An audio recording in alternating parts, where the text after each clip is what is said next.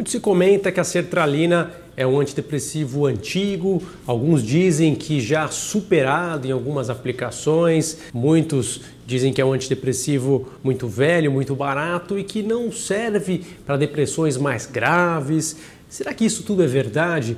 Vou hoje falar para vocês sobre esse antidepressivo antigo, fazer uma atualização de alguns dados importantes em relação, inclusive, à comparação com antidepressivos mais novos. Vamos falar aqui também das doses, de como é utilizado, quais são as indicações precisas, vamos recapitular os conceitos mais básicos e, por fim, chegar à conclusão se é um tratamento que também tem alta potência para quadros mais severos, mais graves e se é comparável, inclusive, aos antidepressivos mais potentes e mais modernos que existem hoje. Tudo que eu vou falar hoje vale para as marcas Zoloft, que é da Pfizer, né, o original, mas também para o Acert, para o Tolrest, para o Serenata e genéricos cloridrato de sertralina.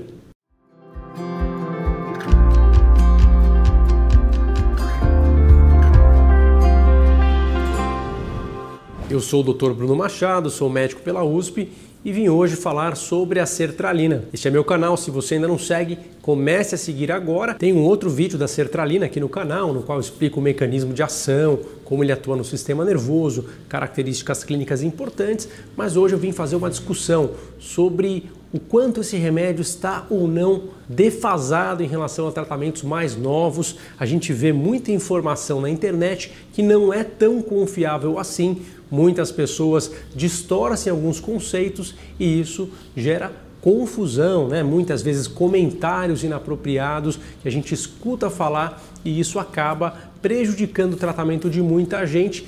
Claro, ninguém aqui vai se automedicar, não vai mudar o remédio sem falar com o seu profissional, mas estamos aqui para fazer um vídeo educativo para levar informação para todo mundo. A sertralina, com o nome de Zoloft, foi lançada pela Pfizer em 1991 nos Estados Unidos, um antidepressivo de grande sucesso. Ele foi pesquisado ao longo de duas décadas pelos químicos da Pfizer, uma linha de pesquisa que não esperava entregar um antidepressivo com essas características, acabou criando ali um antidepressivo muito, muito seletivo para a serotonina, com pouquíssima interação em outros receptores. Algo muito interessante e que explica boa parte do sucesso desta medicação em uma série de condições, como vamos falar hoje. É verdade que esse é um remédio que tem aplicação não só para depressão maior, mas para quadros de ansiedade, como pânico, como ansiedade generalizada, ansiedade social, para quadros de toque também e quadros de estresse pós-traumático com eficácia robusta na literatura, mostrando aí também eficácia em quadros como distimia e depressão maior, mas evidente que hoje há uma série de outras medicações nas farmácias mais novas e que têm vantagens e desvantagens, como nós mencionaremos a seguir. Esse é um remédio que, como todos sabem, é vendido com receita, receita branca em duas vias, controlado, né? Ele tem uma tarja vermelha. É um remédio que comumente é apresentado em comprimidos de 50 e de 100 miligramas. Alguns laboratórios têm de 25 miligramas também. O referência é o Zoloft da Pfizer, mas há também os genéricos cloridrato de sertralina e os similares, como o Acert, como Serenata, como Tom Rest e outras marcas que estão disponíveis nas farmácias do Brasil. Normalmente é um remédio que é introduzido em doses baixas, por vezes 25 ou 50 miligramas. Pode-se atingir doses pela bula de 50 a 200 miligramas. Em algumas condições clínicas específicas, como toque, doses mais altas podem ser utilizadas se for extremamente necessário, subindo ali a dose até acima do máximo na bula, com segurança demonstrada em alguns estudos, mas claro que o risco-benefício tem que ser considerado, porque a chance de efeito colateral aumenta também. A maioria das pessoas tem a dose de 100 miligramas como aquela que tem maior probabilidade de resultado satisfatório e com remissão completa dos sintomas depressivos, mas isso varia muito de pessoa para pessoa. Tem gente que tem uma metabolização lenta do remédio, então vai acumular a medicação, então doses mais baixas podem funcionar melhor. Também o peso do indivíduo, a afinidade do remédio no sistema nervoso central de cada pessoa vai influenciar bastante, além de, claro, o diagnóstico que está associado, né, por vezes, comorbidades, a pessoa tem depressão junto com toque, depressão junto com pânico, isso muda a dose para aquele paciente específico também. Isso pode influenciar bastante o resultado. Uma dose excessiva pode trazer efeito colateral, uma dose muito baixa pode não tratar o quadro totalmente e predispor a recaída no futuro. Em termos de horário, pode ter bastante variabilidade de pessoa para pessoa. Em geral, a gente prescreve para tomar ou de manhã após o café da manhã ou após o jantar na parte da noite, isso para tirar a náusea que pode acontecer no comecinho do tratamento e depois passar, né? Uma sensação passageira de náusea e às vezes até o mal-estar de uma ansiedade rebote que pode acontecer no início, quando o remédio é absorvido mais lentamente, quando a gente está ali com o estômago cheio, isso tende a ajudar muitas vezes a evitar esse mal-estar, né? O remédio vai ser totalmente absorvido, ele não vai ser influenciado pela comida, não vai evitar a absorção, mas vai permitir uma absorção um pouco mais vagarosa e isso será positivo para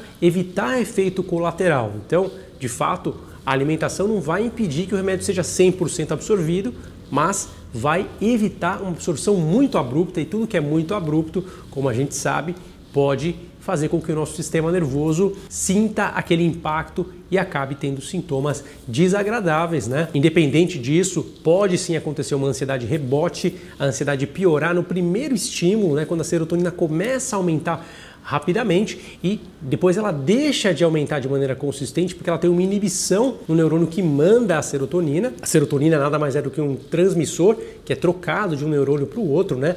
Ele vai atingir um alvo no outro neurônio, que é o receptor, porém tem uma liberação que é rápida, imediata e tem uma que é de longo prazo, que depende dessa dessensibilização dos autoceptores. Isso demora para acontecer. E nesse meio tempo, às vezes a pessoa tem mais ansiedade, ela não melhora ainda, e só no segundo momento, quando completa esse mecanismo de ação, que realmente a ansiedade melhora, tá? Então você não pode ter aquela pressa de querer resultado rápido. Para entender o resultado, tem que ter paciência duas a seis semanas para ter realmente esse mecanismo de ação completo e poder avaliar com segurança o resultado do Zoloft, da sertralina, né? Ou de qualquer marca que você estiver utilizando. A gente sabe que esse mecanismo de aumentar a serotonina é super importante para tratar depressão, mas também para quadros de ansiedade, como a gente falou, o pânico, ele depende ali de aumentar a serotonina numa região chamada amígdala do cérebro. Ah, uma outra região do cérebro que é importante no toque, os gânglios da base, eles são beneficiados pelo aumento de serotonina, que permite que aquele ciclo de repetição do toque ele seja interrompido, ele seja fragilizado. Então, é uma medicação que tem um espectro muito interessante para essas condições, ainda que em doses que vão variar de acordo com o diagnóstico e com as características do paciente. Porém, a gente sabe que é um remédio que pode sim dar alguns efeitos colaterais no primeiro momento, então aquela pessoa que pode ter náusea, alteração gastrointestinal, boca seca, tontura, peso na cabeça, logo no comecinho do tratamento e mais no médio e longo prazo, alguns outros efeitos colaterais que aí não são tão passageiros, mas que podem acontecer em algumas pessoas, por exemplo, redução da libido, por exemplo, sonolência, por exemplo, a tendência a ficar mais apático em alguns quadros, tá? Algumas pessoas com algumas características de personalidade podem perceber mais também essa tendência da apatia se manifestando com a sertralina e a gente Nesse caso, precisa reduzir a dose ou trocar para um outro perfil de medicamento. Para a questão da libido, muitas vezes o resultado é favorável e positivo. A gente sabe que existem relatos muito questionáveis aí de quadros de redução da libido após o uso. Isso hoje é algo em investigação, mas é um remédio que é usado por dezenas de milhões de pessoas no mundo, inclusive essa família de remédio, mais pessoas ainda já utilizaram e os casos são raríssimos, né? Então imagina uma pessoa que faz essa alegação, dificilmente ela tem muita base para afirmar que de fato foi aquilo que causou o problema.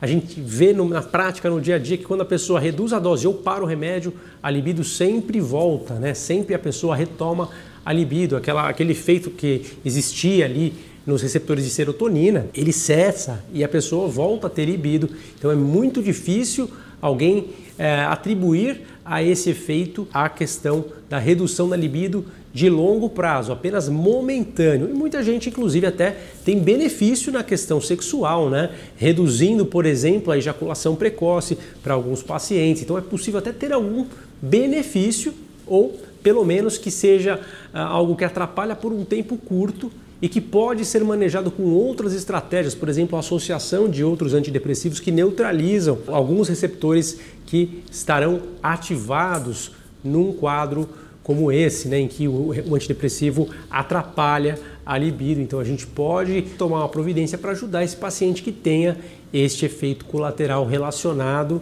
à alteração de libido. Né? Na bula, ah, na Europa, hoje inclui-se uma nota mencionando que há relatos de pessoas que usaram o remédio e que alegam depois do uso não ter ah, a libido de volta, mas isso é bem questionável. Pessoas que usaram por muitas décadas, às vezes a pessoa ali tinha 25 anos, parou de usar com 35, 40, é, e a vida muda, né? Que as, as, mudanças de motivação, questões de libido acontecem por causa de relacionamento, N fatores. Muitas vezes a pessoa vai culpar ali o remédio, mas a grande verdade que se você conversar com pessoas que tiveram uso, tiveram perda de libido, quando elas param de tomar, a sensação é de que quase que imediatamente, ou duas, três semanas depois, a libido já volta normalmente e, e a pessoa não tem nenhuma complicação quanto a isso. Então, aqui é uma atualização, existe essa nota pela agência europeia.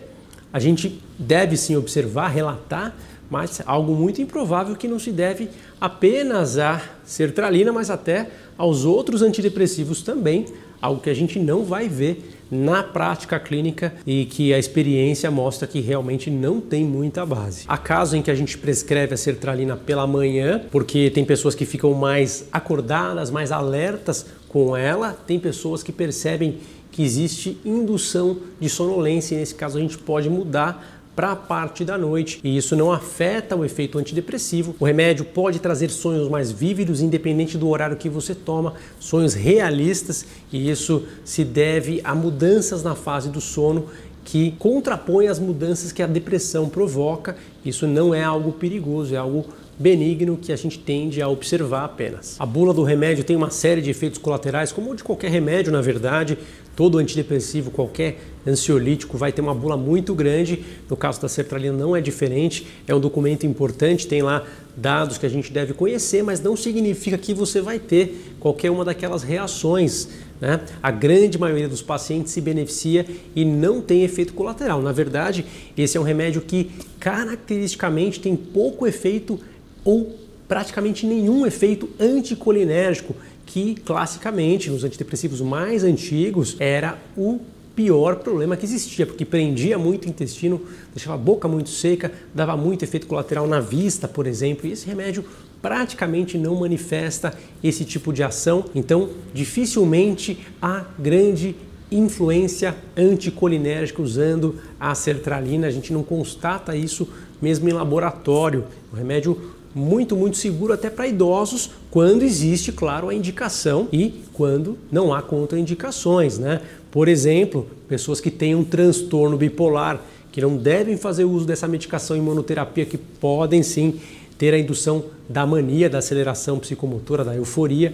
Por exemplo, pessoas que façam uh, o uso em uma fase com planejamento suicida, isso é muito perigoso, porque o risco aumenta no primeiro momento, né? a pessoa ganha força para agir em função daquela ideia suicida quando vem um antidepressivo com uma potência elevada e isso requer um manejo específico do especialista para que seja superada essa primeira fase e depois sim o antidepressivo vá trabalhar de maneira adequada, já com a pessoa tendo ali uma série de medidas para manter a segurança dela, né?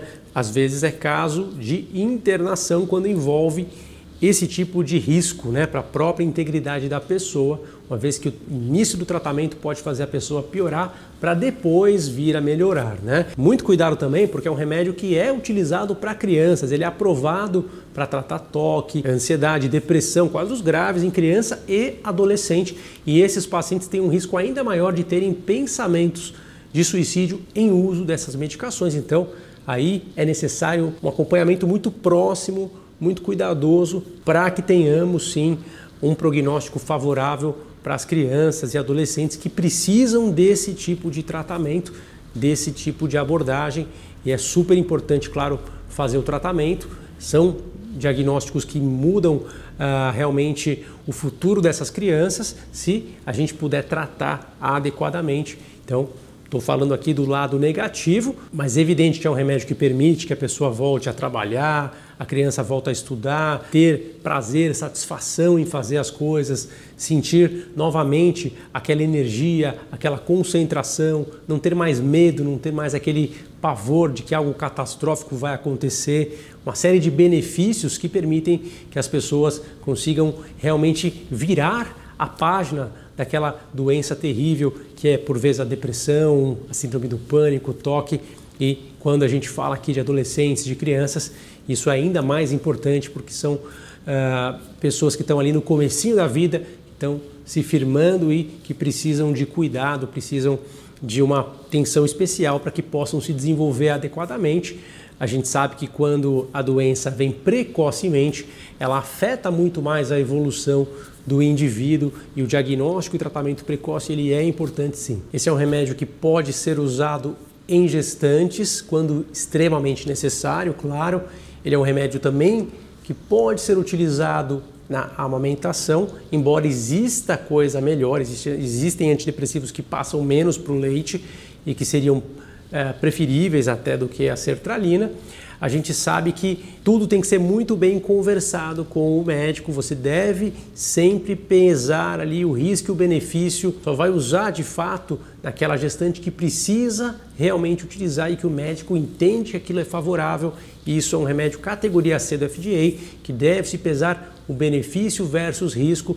Não é um remédio que vai ser usado à torta e à direita numa gestação para o menor sintoma de ansiedade ou de depressão. É algo que realmente justifique o uso, porque, por exemplo, pode ocorrer síndrome de retirada no bebê, né?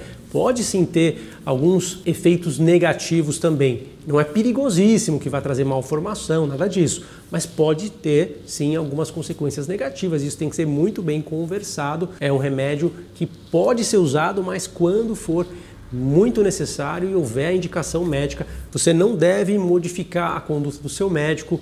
Converse com ele, entenda os riscos e benefícios e siga o tratamento de acordo com a prescrição correta. A gente fala que a sertralina é um remédio que está desatualizado, que ele é um remédio muito antigo, e isso não é verdade. A gente sabe que ele é um remédio que dentro de sua proposta ele é muito eficaz, muito interessante, mas claro que ele não tem as características que vão beneficiar a todos os pacientes. Ele continua sendo tão bom hoje quanto ele era antigamente, mas claro que para os casos certos. Há pessoas que não vão responder bem, podem não ter a resposta que a gente gostaria. A gente sabe que tem pacientes que a metabolização não ajuda, que o contato com o sistema nervoso não ajuda. Existe uma boa parte do fator diagnóstico, da indicação adequada, mas a verdade é que você não vai deixar de ter o resultado pelo fato do remédio ser mais antigo ou não. Eu vou falar para vocês aqui de um estudo que comparou a eficácia do Brintelix, né, a vortioxetina, antidepressivo mais novo que tem hoje, que tem uma série de características interessantes, é um remédio considerado moderno, foi comparado com a sertralina em quadros de depressão. E a verdade é que não se observa grande diferença tanto em segurança quanto em efeito terapêutico na média das pessoas. Né? Quando você prescreve para um grande grupo de pessoas, os resultados são parecidos. Então dizer que um é superior ao outro é falso.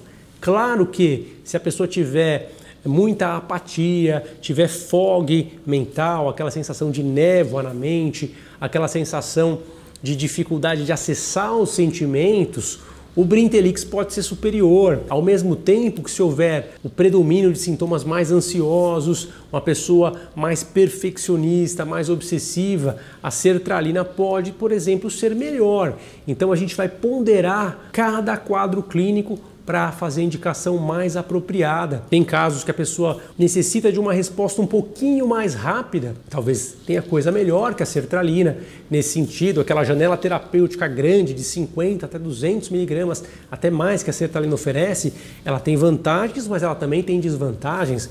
Você demorar mais para atingir uma potência mais elevada, dependendo do quadro, do objetivo do paciente, há abordagens que possam ser mais interessantes, por exemplo, uma depressão ansiosa, alguns medicamentos que têm uma ação ainda mais ansiolítica e mais rápida nesse sentido, isso pode ser vantajoso em relação à sertralina, mas ela, dentro das características que ela tem, continua sendo muito importante, muito eficaz e com certeza ajuda e vai ajudar ainda muita gente que faz o tratamento direitinho, né, de acordo com a indicação do seu médico. Também na literatura médica sobre gravidade, né? comparando com outros antidepressivos, a sertralina sempre está entre os mais eficazes também para depressões graves. Então, quadros de depressão leve, moderada e depressões graves, inclusive depressão psicótica, depressões que podem ser tratadas na fase aguda e depois na fase de manutenção com a sertralina, com o Zoloft inclusive também as distimias, né, a depressão persistente, que é o novo nome no, no DSM-5,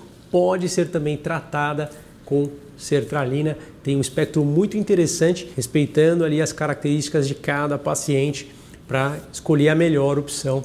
Então, não vamos nunca descartar a possibilidade da sertralina, em geral, um remédio que tem muito potencial. Então, conversa com seu médico sem preconceito, por ser um remédio que começou a ser pesquisado nos anos 70 e tome uma decisão consciente, sempre sob supervisão de um profissional capacitado. Vou ficando por aqui. Se você gosta do canal, deixe o seu like, seguir e comentar aqui embaixo, deixar o seu depoimento. Tem um outro vídeo da sertralina que eu vou deixar aqui no final para vocês entenderem algumas outras características que esse remédio pode oferecer também. Tchau, tchau!